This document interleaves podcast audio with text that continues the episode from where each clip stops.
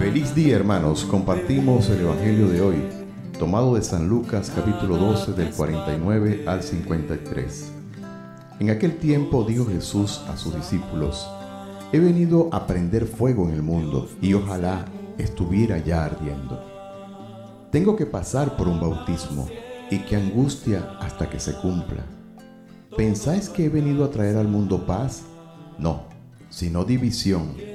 En adelante una familia de cinco estará dividida, tres contra dos y dos contra tres.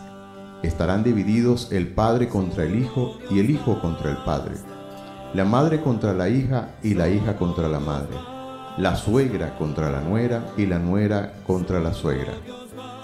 Palabra del Señor, gloria a ti Señor Jesús. La palabra de hoy pareciera contradecir la visión que tiene el mundo de la misión de nuestro Señor. Al Señor se le llama príncipe de paz y en este Evangelio dice, he venido a prender fuego en el mundo y ojalá estuviera ya ardiendo. Cabría preguntarnos entonces a qué tipo de fuego se refiere el Señor. La primera vez que se habla del Señor como un ser humano polémico es en la profecía de Simeón cuando José y María presentan al niño en el templo.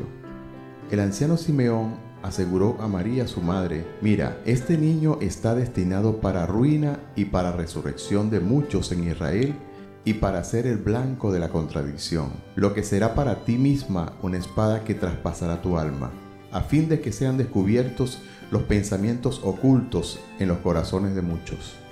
La palabra del Señor cuestiona, nos mueve el piso sobre todo cuando nuestros pensamientos y nuestra forma de conducirnos está cargada normalmente por la moda que impone una sociedad que camina al margen de los mandatos de Dios.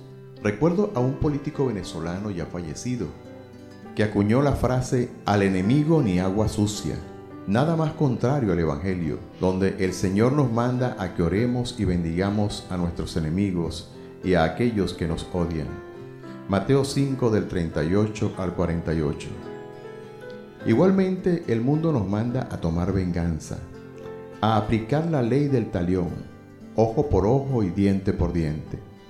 Y así podríamos comparar las contradicciones que existen entre lo que enseña el Evangelio y lo que nos plantea el mundo.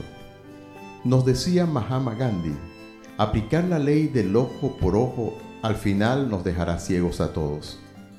Y Nelson Mandela, uno de los más grandes pacificadores de la historia contemporánea, y que luego de ser preso político por muchos años en Sudáfrica, llegó a convertirse en el presidente de su nación, fue inspirado por Dios para llevar un mensaje de reconciliación a sus hermanos, donde por muchos años reinó el racismo y el apartheid.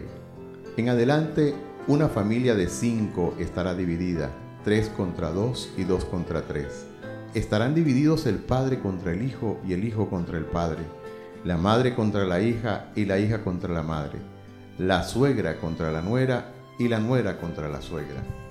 El Evangelio cuando es vivido produce ese efecto entre los que lo viven y quienes pretenden continuar su vida al margen de Dios. Por eso el Señor profetiza que hasta en una misma casa de cinco, tres estarán contra dos y dos contra tres el padre contra el hijo y el hijo contra el padre. Ya no solo son brechas generacionales, sino las brechas que se abren entre los que pretenden vivir en la luz y los que quieren seguir viviendo en las tinieblas. Por supuesto que este no es el querer de Dios o la voluntad de Dios, sino la lucha planteada entre el bien y el mal. Recordemos el ejemplo de Caín y Abel, quienes siendo los primeros hermanos nacidos en el mundo, uno decidió agradar a Dios y ser su amigo, mientras que otro por envidia decidió acabar con la vida de su propio hermano. La misma muerte de nuestro Señor se origina en esta suprema contradicción de sus enseñanzas contra las enseñanzas de los doctores de la ley de su época.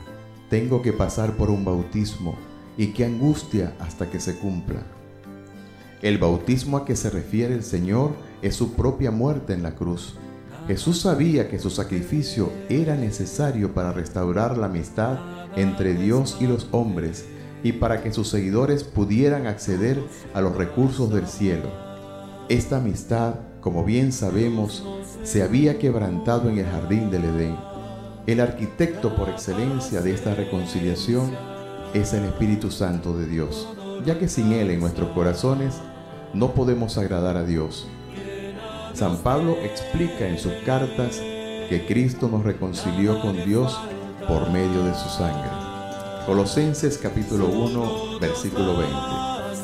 Hasta aquí el comentario de hoy. Feliz día para todos y muchas, muchas bendiciones. Solo Dios basta.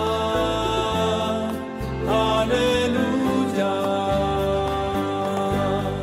Solo Dios basta solo Dios basta, solo Dios basta.